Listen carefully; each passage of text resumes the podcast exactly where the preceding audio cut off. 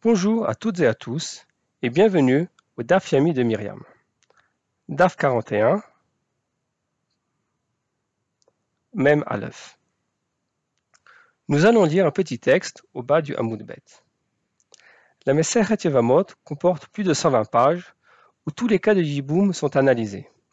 Les sages vont prendre des décisions et les justifier dans toute la complexité des destins familiaux. Cela peut paraître étrange aujourd'hui, mais à une époque où la mortalité était grande, l'espérance de vie bien courte, et où la mobilité était réduite et les familles d'une même région avaient toutes des liens de parenté, notre Maseret avait plus de sens. La Torah La Torah n'est pas cieux. Les destins individuels nous regardent tous et Yobeddin de gérer ces situations peu confortables. Le beau-frère voudra peut-être s'engager dans le pour la beauté de la femme ou de son caractère ou pour une autre raison, le Shem Noi ou le Shem Ishut ou le Shem Davaracher, ou alors il ne voudra pas s'engager dans une quelconque cérémonie pour d'autres raisons. Ou alors le beau-frère sera mineur. Les cas sont nombreux. Le texte que j'ai choisi finit dans une impasse et brutalement s'interrompt pour le renvoyer au Créateur, au Juge suprême.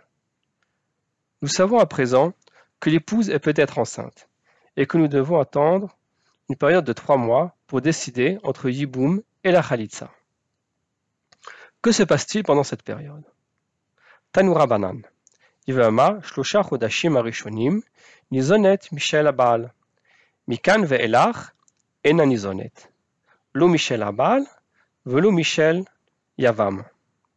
Une Yevama, pendant les trois premiers mois, subsistera sur les biens de son mari. Ensuite, si le lévira n'est pas consommé, elle ne recevra rien, ni des biens de son mari, ni sur ceux du Yabam, son frère. Euh, le frère du mari. Si le beau-frère ne prend pas de décision au bout des trois mois, le Beidin prend cette affaire en main. C'est lui qui décidera entre le Yiboum et la Khalitsa. Ahmad Badin ou Varach Nizonet Michel Yavam. Si le frère a reçu le jugement et qu'il s'enfuit, elle sera nourrie sur les biens du fuyard. Nafna lifne yavam katan, mai. Miyabam letla. Mibal, mai. Et si le frère est mineur, que faire? Du frère, elle ne peut rien recevoir. Mais qu'en est-il des biens du mari? Pligiba Rav Acha Veravina. Chadamar itla,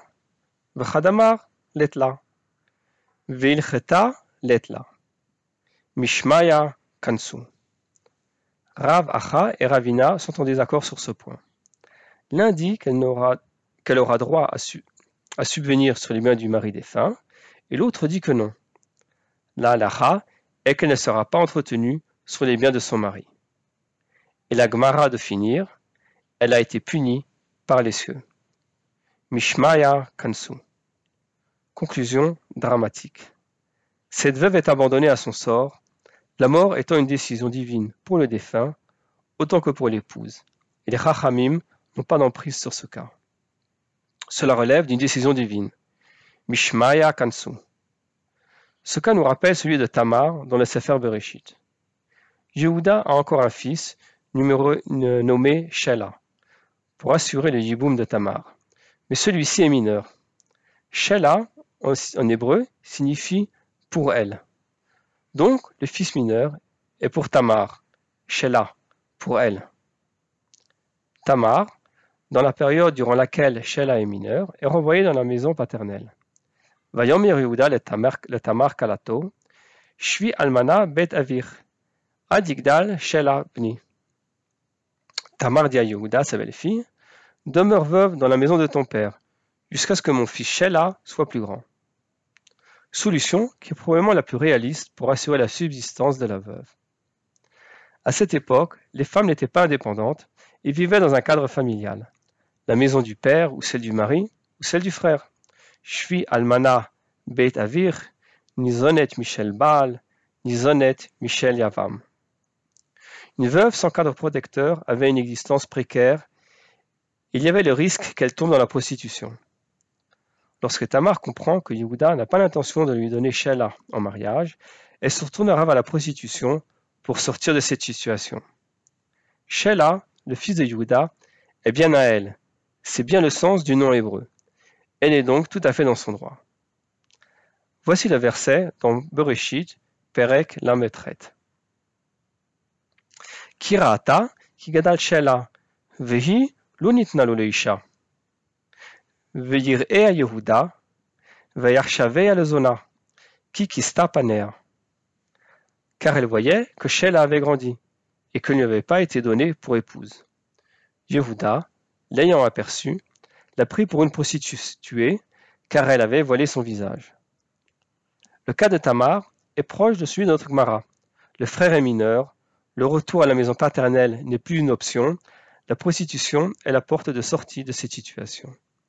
Mishmaya Kansu. Le destin de Tamar ne relève pas du tribunal humain, mais du tribunal divin, Mishmaya. Tamar donnera naissance à Péretz, dont Boaz sera le descendant, puis David, puis le Mashiach. Certaines décisions relèvent en effet du juge suprême, Melech Elion, et ce sont celles-là qui nous rapprochent de la délivrance. Merci Merci pour votre écoute. Moadim le Simcha et à demain.